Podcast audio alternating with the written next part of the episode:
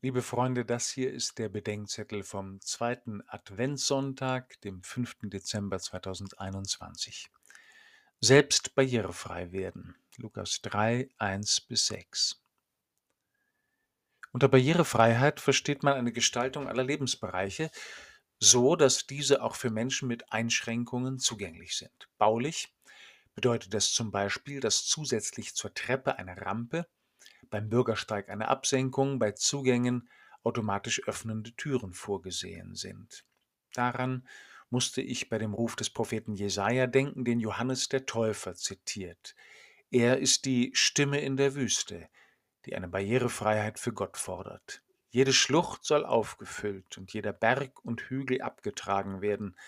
Was krumm ist, soll gerade, was uneben ist, soll zum ebenen Weg werden. Johannes der Täufer fordert Barrierefreiheit.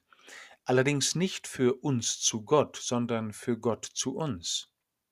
Der Täufer ruft zu einer Umkehr auf, deren Ziel unsere adventliche Erreichbarkeit für Gott ist.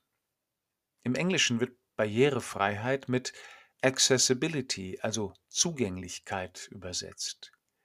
Ich denke dieser Tage viel über die Hindernisse nach, die zu beseitigen sind, damit ich für Gott zugänglich werde. Dabei fallen mir zuerst vor allem die um mich herum ein, in der Gesellschaft und in der Kirche, in meiner Gemeinschaft, bei meinen Nächsten und in den Verhältnissen um mich herum.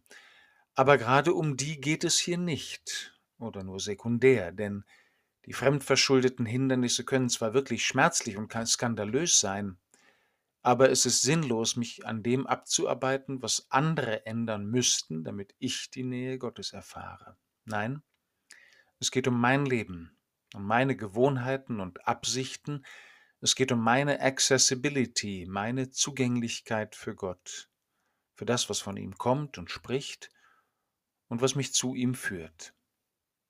Ich glaube, es hat damit zu tun, was und wie ich liebe. Daran erinnert mich die wunderbare Bitte des heiligen Paulus in der heutigen zweiten Lesung.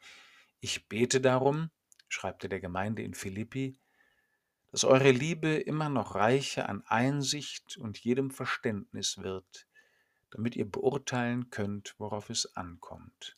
Und genau darum bete ich auch.